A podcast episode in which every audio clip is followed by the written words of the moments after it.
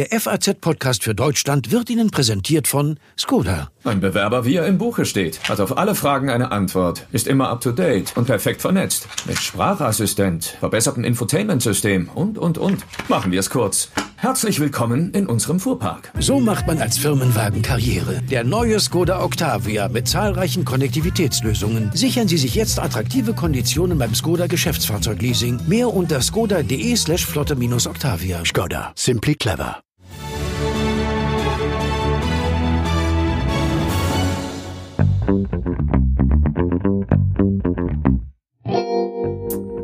Westfleisch, Tönnies, Wiesenhof. Und das sind nur die bekanntesten Namen auf der Liste der Fleischproduzenten, die zu Corona-Hotspots geworden sind. Die Branche, die vor einigen Wochen noch streng anmahnte, nicht unter Generalverdacht gestellt werden zu wollen, ist mittlerweile gesellschaftlich und politisch stark in der Kritik. Der Grund? Die prekären Arbeits- und Lebensbedingungen der Angestellten. Warum die so lange toleriert wurden und was die Politik jetzt dagegen tun will, das bespreche ich gleich unter anderem mit dem Bundesarbeitsminister Hubertus Heil. Außerdem blicken wir auf das Problem, das dem Ganzen mutmaßlich zugrunde liegt, die billige Massenproduktion von Fleisch. Sie hören den FAZ-Podcast für Deutschland. Es ist Donnerstag, der 25. Juni 2020 und ich bin Tami Holderried. Hallo. Mehr als 1500 Corona-Infizierte gibt es inzwischen unter den Schlachthofmitarbeitern bei der Firma Tönnies rund um die ostwestfälische Stadt Reda-Wiedenbrück. Das Land NRW hat daraufhin für die Kreise Gütersloh und Warendorf einen erneuten Lockdown beschlossen. Kitas und Schulen sind dort jetzt wieder zu, genauso wie Museen, Bars und Fitnessstudios. Außerdem soll sich dort nun jeder testen lassen können. So will man rausfinden, wie weit sich das Virus schon in der Bevölkerung ausgebreitet hat. Viele Beobachter sind sich einig, dass sich das Coronavirus in der Fleischindustrie wie eben zuletzt bei der Firma Tönnies so leicht verbreitet. Das liegt vor allem an den schlechten Arbeitsbedingungen und Wohnverhältnissen der Arbeiter und Arbeiterinnen aus den Werken. Die meisten von ihnen kommen aus Osteuropa, aus Polen, Rumänien und Bulgarien.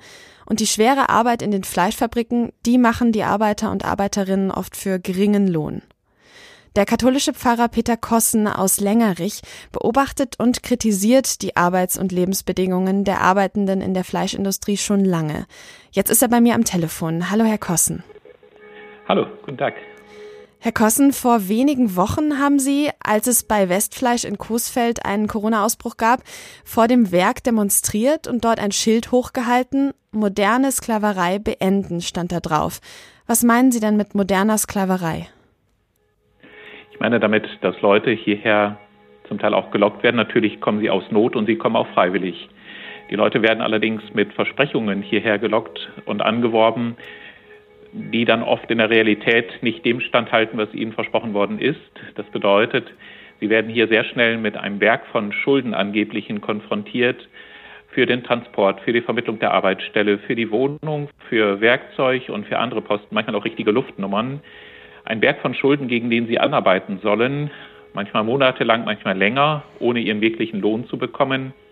Die Leute werden hingehalten, manchmal ist ihnen Verschiedenen Leuten ist der Reisepass entzogen worden. Mhm. Sie sind mehrfach abhängig durch die Wohnsituation, durch die Arbeit, die dann in gleicher Hand vermittelt wird.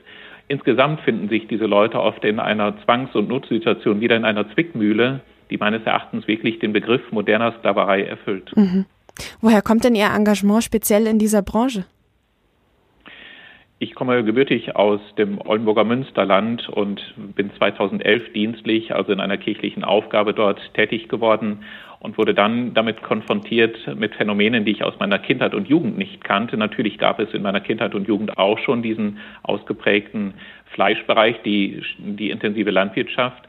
Aber man hatte dann ab den 90er Jahren, ab der Öffnung des Ostens, Stammbelegschaften, die damals zu meiner Kinderzeit gut bezahlt wurden für schwere Arbeit, hatte man ersetzt durch Arbeitsmigrantinnen, Arbeitsmigranten aus Ost- und Südosteuropa und zugleich eben die Arbeit so gestaltet, dass Menschen dann jetzt in unserer Zeit ausgebeutet werden durch überlange Arbeit, dass sie abgespeist werden mit Hungerlöhnen, dass sie hausen in Bruchbuden. Das war mir damals neu. 2011 dann und da habe ich gedacht, dass was ich tun kann, ist Öffentlichkeit herstellen und die Dinge skandalisieren. Vielleicht bleiben wir noch einmal kurz bei dem Punkt. Sie haben gerade schon ein paar Punkte genannt, aber was macht die Situation für die Arbeiterinnen und Arbeiter denn genauso prekär? Zum Beispiel die überlange Arbeit, dass ihnen zugemutet wird, zu jeder Tages- und Nachtzeit 10, 11, 12 Stunden zu arbeiten, sechs Tage in der Woche. Die ähm, Leute stehen oft unter einem hohen Druck, weil die Vertragskonstruktion, also die Anstellungsverträge, wenn es überhaupt Verträge gibt, ähm, so gewählt sind, das wissen die Leute auch, dass es so Ketten von Befristungen gibt oder dass man dann, wenn der gleiche Subunternehmer mehrere Firmen am Start hat, was oft der Fall ist, man von der einen Firma in die andere, in die nächste immer wieder weitergeschoben wird, bevor man Rechte generiert. Die Leute sind dann oft in endlosen ähm, in endlosen Probezeiten und wissen natürlich, dass sie jederzeit gekündigt werden können. Also dieser hohe psychische Druck, der da ist, der auf sie ausgeübt wird, äh, der macht die Leute schlichtweg fertig in Verbindung mit dieser schweren, auch gefährlichen Arbeit. Mhm. Und der schweren kommt hinzu, dass eben Rückzugsräume nicht da sind, keine vernünftigen Wohnungen, die hygienisch, aber auch von, von der Möglichkeit, sich auszuruhen, ähm, so wären, als dass man da tatsächlich eben wieder Kraft schöpfen könnte. Das ist häufig nicht der Fall. Wie kann man sich denn die Unterbringung von diesen Arbeitern und Arbeiterinnen vorstellen?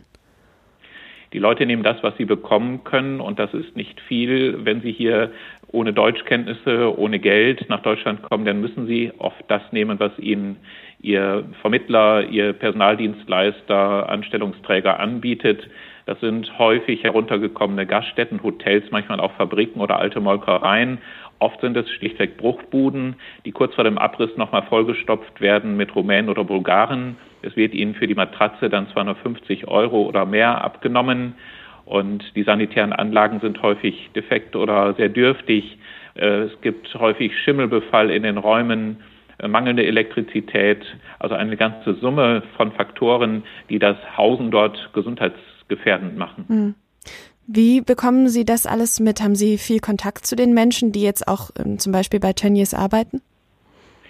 Von Tönnies sind wir 80 Kilometer weg. Wir haben hier vor Ort in Lengrich, wo ich lebe und arbeite, nicht Leute in unserer Beratungsstelle. Wir haben eine Beratungsstelle gegründet hier ähm, wir haben ja allerdings ähm, auch Fleischindustrie im ganzen Münsterland mhm. oder da, wo ich vorher tätig war, gibt es überall die Fleischindustrie und die Strukturen sind sehr ähnlich. Wenn jetzt sehr auf Tönnies geschaut wird, muss man sagen, die Fleischindustrie insgesamt auch beim Geflügel agiert genauso und äh, hier vor Ort eben auch.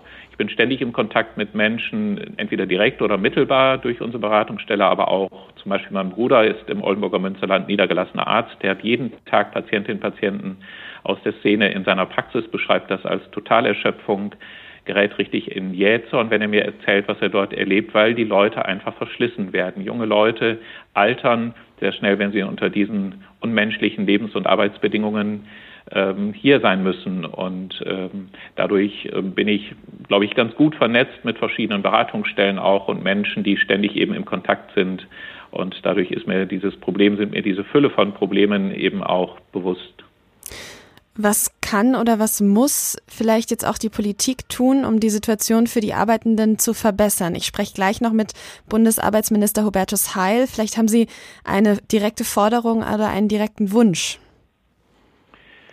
Es muss in der Weise reguliert werden. Die Leute fliegen unter dem Radar, um es mal im Bild auszudrücken. Große Teile eben in dieser Wertschöpfungskette Fleisch sind außerhalb des Radars von, ähm, von Betriebsräten, von Gewerkschaften oder auch von einer Gesundheitsamtsaufsicht. Also man wählt ja solche Beschäftigungsverhältnisse auch, ähm, um Verantwortung zu delegieren von mhm. Konzernseite.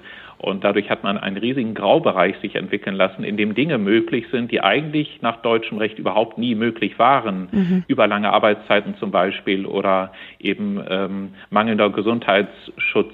Ähm, oder auch einfach die Tatsache, dass die Leute gar nicht die Möglichkeit haben, Deutsch zu lernen. Dahinter steht auch die Frage, wie weit sie eigentlich hier integriert werden. In der Weise, dass es eben in der Regel keine Saisonarbeiter sind, sondern sie dauerhaft hier sind, aber gar nicht die Chance haben, mit der Sprache und mit anderen Dingen vertraut zu werden hier, sondern sie ausschließlich zum schweren Arbeiten hier sind. Und das muss man, glaube ich, wirklich regulieren, den Menschen ein Setting bieten, wozu auch die Wohnung gehört, indem sie diese schwerste Arbeit tatsächlich auch tun können über längere Zeit. Sie ziehen jetzt auch verstärkt Familien nach. Mhm. Dann muss man das Setting so wählen, dass das eben auch möglich ist und auch menschenwürdig mhm. bleibt und machbar bleibt. Und das braucht, glaube ich, wirklich ein genaues Hinschauen von der Politik, aber auch ein Engagement der Gesellschaft, die in diesen Leuten jetzt auch nicht nur Drecksarbeiter und Billiglöhner sieht, sondern wertvolle Mitmenschen, die zu uns kommen und noch viel mehr einzubringen haben als nur ihre Arbeitskraft hier. Mhm.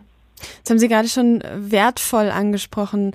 Das Ganze hat ja viel mit einem Wert zu tun, den wir einer Arbeit und einem Produkt auch zurechnen. Tönnies Westfleisch äh, stellen günstiges, abgepacktes Fleisch her. Müssten wir also als Verbraucher da auch bereit sein, einfach ähm, ja das Produkt mehr wertzuschätzen und da vielleicht auch mehr zu bezahlen? Ich glaube, dass es gar nicht beim konventionell produzierten Fleisch so viel mehr wäre, aber die Frage steht schon im Hintergrund, ähm, bin ich bereit, mir Gedanken zu machen, ähm, was das, was ich gerne konsumiere, wert ist und mhm. das auch durch den Preis abzubilden, den ich bereit bin zu bezahlen. Wenn das Fleisch hier verramscht wird, verschleudert wird, dann ist das einerseits eben ruinös für diese Arbeiter, für die Landwirte übrigens auch. Die können das auch auf die Dauer so nicht machen. Für die Landschaft, also die Gegend, aus der ich komme, äh, merkt das sehr stark am Boden, am Wasser, an der Luft, wie stark eben die Landschaft auch ähm, damit belastet ist, wenn man in dieser Weise Fleisch produziert. Äh, das gibt sehr hohe Nebenkosten dafür, die sich aber eben in diesem Ramschpreis nicht abbilden. Und das ist eine gesellschaftliche Frage. Was ist uns das wert? Ein gutes Produkt. Andere europäische Länder zahlen im Schnitt mehr für gute Lebensmittel, sind bereit, mehr dafür auszugeben. Ich lebe in einer komfortablen, auch wirtschaftlichen Situation. Ähm, deswegen meine ich, ähm, kann ich nicht gut sagen, die müssen jetzt alle viel mehr bezahlen oder auf Fleisch verzichten. Man kann darüber sprechen, ob wir so viel Fleisch essen müssen, aber das konventionell produzierte Fleisch, wie gesagt, würde gar nicht mal so viel teurer werden. Ähm, äh, diese Drohung halte ich für haltlos. Also man könnte die Arbeitsbedingungen deutlich verbessern, ohne das Fleisch deutlich teurer zu machen, meinen Sie? Ja, es gibt Berechnungen von der Gewerkschaft NGG, die besagen, dass das Kilo Fleisch im Handel, wenn Sie oder ich das kaufen, das Kilo Fleisch im einstelligen Centbereich tatsächlich teurer würde. Die Arbeitskosten, die Lohnkosten machen in diesem Massengeschäft nicht die große, ähm, machen nicht, spielen nicht die große Rolle. Mhm. Ähm, es wird so in Masse produziert, man kann über diese Massenproduktion kann man sprechen, aber ähm, die Lohnkosten, wenn man sie etwas anhebt, wenn also die Leute etwas mehr Geld verdienen, würden sich nicht äh, im Preis groß bemerkbar machen, den wir zu bezahlen haben. Hm. Das wäre dann ja zumindest schon mal ein Anfang. Herr Kossen, vielen Dank für diese Schilderung. Ich danke Ihnen, Frau Hollerit. Ja, bedrückende Schilderungen von Pfarrer Peter Kossen, die wir da gerade gehört haben. Fragen wir den Bundesarbeitsminister Hubertus Heil von der SPD, warum diese Arbeitsbedingungen so lange toleriert wurden und was er jetzt dagegen tun will. Hallo, Herr Heil. Grüß Sie, Frau Holderith. Hallo. Herr Heil, wir hören, die Große Koalition, die arbeitet gerade daran, dass genau solche Arbeitsbedingungen künftig nicht mehr möglich sind. Da ist eine Gesetzesänderung in Arbeit. Das Gesetz soll zum Januar 2021 in Kraft treten. Was soll sich denn ab dann genau ändern? Es ist eine Fülle von Dingen, die wir auch vor dem 1. Januar schon angehen in diesem Bereich, um grundlegend aufzuräumen. Ähm, es geht um den Gesundheitsschutz der Beschäftigten. Es geht aber auch darum, Beschäftigte vor Ausbeutung zu schützen. Ähm, Im Kern geht es um digitale Arbeitszeitaufzeichnungen. Es geht darum, dass wir die Unterkünfte stärker kontrollieren. Es geht um die Verantwortung auch der Arbeitsschutzbehörden der Länder, stehende Regeln durchzusetzen. Aber das Wichtigste ist, dass wir mit diesem System der Sub-, Sub- und Subunternehmer Schluss machen das nenne ich organisierte Verantwortungslosigkeit. Und ich werde dafür sorgen, dass wir in diesem Bereich äh, in der Fleischwirtschaft äh, Werkverträge und Leiharbeit verbieten. Jetzt haben Sie gerade schon gesagt, es soll sich schon vor 2021 auch was ändern. Wie wollen Sie denn kurzfristig die Situation der Arbeiter und Arbeiterinnen verbessern? Ja, zum einen geht es darum, dass jetzt in der akuten Situation äh, bestehende Regeln eingehalten werden. Und das geht in dieser Branche nach allem, was wir erlebt haben, nur mit scharfen Kontrollen. Ähm, und da sind die Landesarbeitsschutzbehörden der Länder gefragt. Wir unterstützen das mit Razzien des Zolls äh, an dieser Stelle, weil wir erlebt haben, dass wir nicht immer nur neue Regeln brauchen, die brauchen wir auch, sondern dass auch bestehende Regeln äh, nicht eingehalten wurden. In den Unterkünften, die zum Teil jeder Beschreibung äh, spotten, beim Transport der Beschäftigten, am Arbeitsplatz. Es gibt Arbeitsschutzrecht, das hier gebrochen wurde Und deshalb ist das Erste und Wichtigste, und das machen wir akut und nicht erst zum 1. Januar, dass bestehende Regeln durchgesetzt werden. Aber wir müssen eine Wurzel des Übels auch äh, ausreißen und das ist äh, diese Sub-Sub-Sub-Unternehmerkonstruktion. Wir arbeiten mit Hochdruck daran, dass im Juli der Gesetzentwurf vorliegt und wenn es nach mir geht, kann das auch vor dem 1. Januar schon in Kraft treten. Aber das liegt dann auch in der Hand des Deutschen Bundestages. Mhm. Vernünftige Bedingungen für Arbeiter und Arbeiterinnen sind ja eigentlich ein Kernthema Ihrer Partei, der SPD. Die Arbeits- und Lebensbedingungen in der Fleischindustrie, Sie haben sie gerade schon angesprochen, sind aber ja eigentlich seit Jahren ein offenes Geheimnis. Warum ist da nicht schon viel früher dagegen vorgegangen worden? Warum braucht es erst eine Pandemie? Ja, manchmal ist das so. Corona ist im Moment wie so ein Brennglas. Wir sehen im Guten wie im Schlechten, was in dieser Gesellschaft los ist. Wir sehen, dass wir einen starken Sozialstaat haben, der mithilft, Arbeitsplätze zu sichern. Und wir erleben Verhältnisse, die vorher auch schon nicht in Ordnung waren. Das betrifft die Fleischindustrie. Nun gab es in der Vergangenheit schon zig Anläufe in dieser Branche aufzuräumen. Das letzte Mal 2017 von meiner äh, Amtsvorgängerin Andrea Nahles mhm. mit einem ziemlich scharfen Gesetz, gerade für die Fleischindustrie. Wir haben dann aber immer zwei Dinge erlebt. Zum einen, dass es Lobbygruppen gab, die auch im parlamentarischen Raum versucht haben, äh, mit dem Hinweis auf Selbstverpflichtung Gesetze abzuschleifen. Und wenn es mal eine scharfe Regelung gab, wie zum Beispiel in der Fleischindustrie, was die sogenannte Nachunternehmerhaftung für Sozialversicherungsbeiträge im Kampf gegen Mindestlohnbetrug gegeben hat beispielsweise, dass man mit hoher Energie in dieser Branche neue Subunternehmerkonstruktionen äh, gemacht hat. Und damit muss jetzt Schluss sein. Ich werde nicht mehr zugucken, dass das so weitergeht. Und ich glaube, dass es leider Gottes manchmal ähm, so einen Weckruf einer Katastrophe braucht, und es ist eine Katastrophe, um damit auch der Letzte im parlamentarischen Raum ähm, auch beim Koalitionspartner begriffen hat, dass wir jetzt damit aufräumen müssen. Jetzt könnte man den Eindruck gewinnen, dass auch in den letzten Monaten da vielleicht noch einiges verschlafen wurde. Es gab ja erst im Mai einen Corona-Ausbruch bei Westfleisch in Coesfeld damals. Wie kann es denn sein, dass jetzt schon wieder sowas passiert? Hätte man nicht vielleicht da auch im Mai dann direkt mehr die Fleischindustrie in den Blick nehmen müssen? Vielleicht mehr testen, direkt rigoroser vorgehen? Ja, das muss man heute feststellen. Also wir haben äh, tatsächlich ja eine Reihe von Vorkommnissen gehabt. In Pforzheim beispielsweise, in Bramstedt, in Coesfeld, in Regen, in Bayern und jetzt, wie gesagt, in Gütersloh im Infektionsgeschehen. Es gibt auch neuere Nachrichten aus Niedersachsen, was Wiesenhof betrifft. Ich habe bereits, vor das alles passiert ist, die zuständigen Arbeitsschutzbehörden der Länder über die Arbeits- und Sozialminister Länder aufgefordert, schärfer zu kontrollieren. Wir müssen nur feststellen, dass in vielen Bereichen offensichtlich auch die Arbeitsschutzbehörden in den letzten Jahren in den Ländern, in einigen Bundesländern kaputt gespart wurden. Das muss sich ändern. Deshalb ist Teil des Gesetzes, was ich jetzt vorliegen werde, dass es verpflichtende äh, äh, Prüfquoten auch der Länder beim Arbeitsschutz betrifft. Übrigens nicht nur für die Fleischindustrie. Mhm. Lassen Sie uns auch kurz noch über ein anderes Problem der Fleischindustrie sprechen. Die Bundeslandwirtschaftsministerin Julia Klöckner von der CDU, die plant ja ein staatliches Tierwohl-Label. Das soll Verbraucher über die Haltungsbedingungen der Tiere informieren. Und darum gab es zuletzt viel Streit. Die SPD, ihre Partei, will da eine verpflichtende Lösung und blockiert die Vorschläge bislang. Im Lichte dieses neuen Skandals in der Fleischindustrie, wird sich die SPD da vielleicht doch noch bewegen? Ich glaube, dass es wichtig ist, dass auch wir das Tierwohl äh, schützen. Ich muss zugeben, dass ich da nicht der 1A-Experte bin, weil ich mich als Arbeitsminister auf die Menschen konzentriere. Aber ich weiß, dass es ein wichtiges Thema ist. Und dabei wird in der Koalition äh, zu reden sein. Es kann ja sein, dass auch im Bereich des Ernährungs- und Landwirtschaftsministeriums sich über ähm, diese Vorkommnisse der letzten Wochen und Monaten Positionen weiterentwickelt haben. Jedenfalls deutlich bestimmte Äußerungen aus dem Landwirtschaftsministerium so. Sagt der Bundesarbeitsminister Hubertus Heil. Vielen Dank für das Gespräch. Ich danke Ihnen.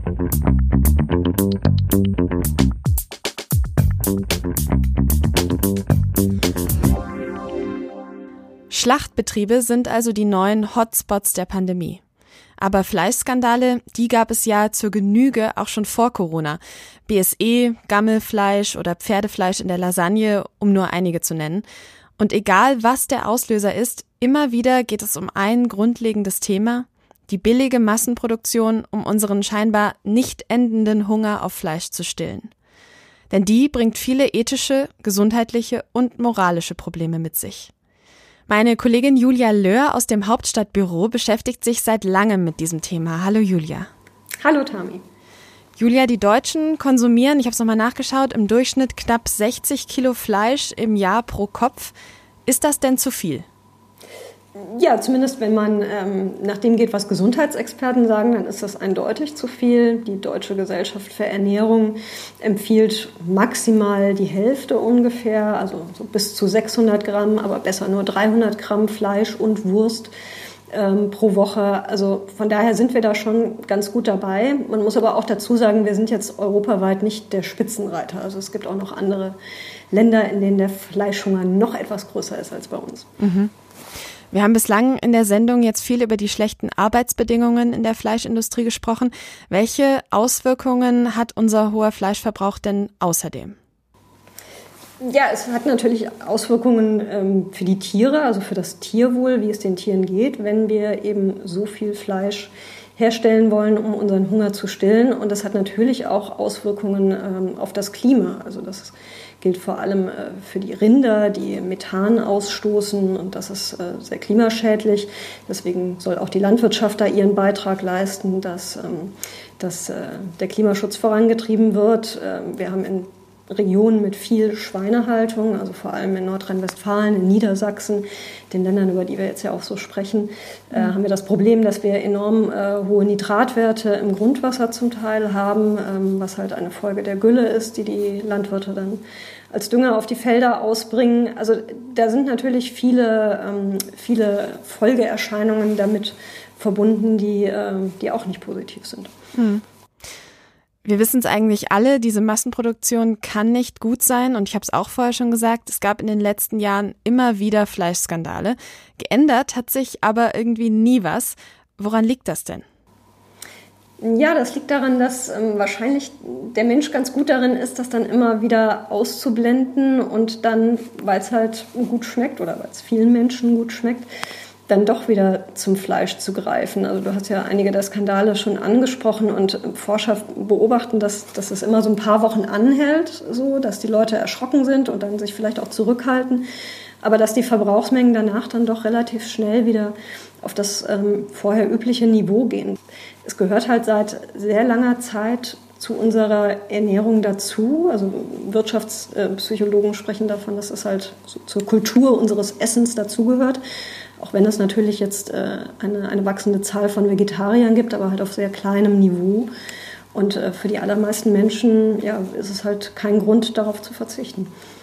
Die Fleischindustrie ist ja in Deutschland auch eine große Industrie. Was glaubst du denn, bei wem könnte die Verantwortung liegen, da auch was zu ändern an diesen Praktiken, an diesen eingefahrenen Strukturen? Liegt die eher beim Verbraucher? Also müssen wir unser Verhalten ändern, andere Sachen kaufen, weniger Fleisch kaufen? Oder muss da auch aus der Politik, müssen da aus der Politik Signale kommen?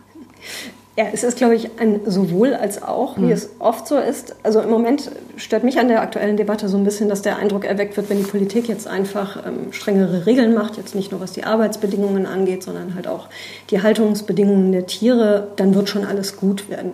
Und ich glaube, so wird es nicht sein, weil jede Form von Regulierung zieht immer Ausweichbewegungen nach sich. Und dann heißt es, dass wir dann im Zweifelsfalle halt mehr Fleisch aus anderen Ländern importieren, günstigeres Fleisch, was aber dann auch unter ja, weniger guten Bedingungen produziert ist. Deswegen bin ich davon überzeugt, dass der Treiber muss schon aus der Gesellschaft kommen. Also wir müssen, es muss einen Grundkonsens geben, dass wir, dass das so zu viel ist und dass wir das so nicht weiter verfolgen wollen und dass wir auch bereit sind für bessere Haltungsbedingungen und für bessere Arbeitsbedingungen derer, die in dieser Industrie arbeiten, dann auch bereit sind, mehr zu zahlen, weil ansonsten wird es immer Ausweichbewegungen geben. Und was hältst du von so konkreten Ideen, die ja schon immer wieder in der Politik auch diskutiert werden, wie jetzt zum Beispiel dem Tierwohl-Label, über das wir gerade schon kurz gesprochen haben? Ja, ich glaube, das wäre schon eine sinnvolle Sache, ähm, wenn es das gäbe. Also die Handelsketten haben ja inzwischen alle eigene Label entwickelt und die auch grafisch schon quasi äh, sich angenähert, ähm, dass die Verbraucher eine Orientierung haben, wie das Fleisch erzeugt wurde. Das äh, staatliche Tierwohl-Label, das ähm, die Landwirtschaftsministerin Julia Klöckner plant, ist ein bisschen anders konstruiert, weil dort schon die erste Stufe über die gesetzlichen Mindeststandards hinausgehen soll. Also dass mhm das Fleisch, was so ein Label hat, schon mal zumindest etwas besser ist als der gesetzliche Mindeststandard. Und das würde schon helfen, um den Verbrauchern vielleicht auch ein bisschen mehr, ja, sie ein bisschen mehr darauf zu stoßen, äh, was vielleicht ein, ein besser hergestelltes Fleisch ist und, und was nicht. Ich habe mich die vergangenen Tage in dieser ganzen Debatte häufiger mal gefragt, ob es vielleicht helfen würde, wenn man ähnlich wie bei, auf Zigarettenschachteln so eine Art Foto auf die Verpackung drucken würde. Ein Abschreckungsfoto. Wie halt, ein Abschreckungsfoto, mhm. wie halt die Schweine gehalten wurden äh, zu den Minutensteaks, die dann da äh, im Vakuum da vor einem liegen, dass man das mehr vor Augen geführt bekommt, wie, es, äh, wie die Produktionsbedingungen waren. Aber letztlich ist es, wenn es ein Label gibt, hilft es auf jeden Fall schon mal weiter, dass sich die Verbraucher auch intensiver damit beschäftigen. Gibt es in den letzten Jahren ja auch immer mehr Firmen, die versuchen, einen, irgendeine Art pflanzlichen Ersatz für Fleisch zu finden, herzustellen. Gibt es da denn mittlerweile wirklich gute Alternativen, wo du sagst, ja, das ist auch besser für Klima, für ähm, Arbeitende und so weiter?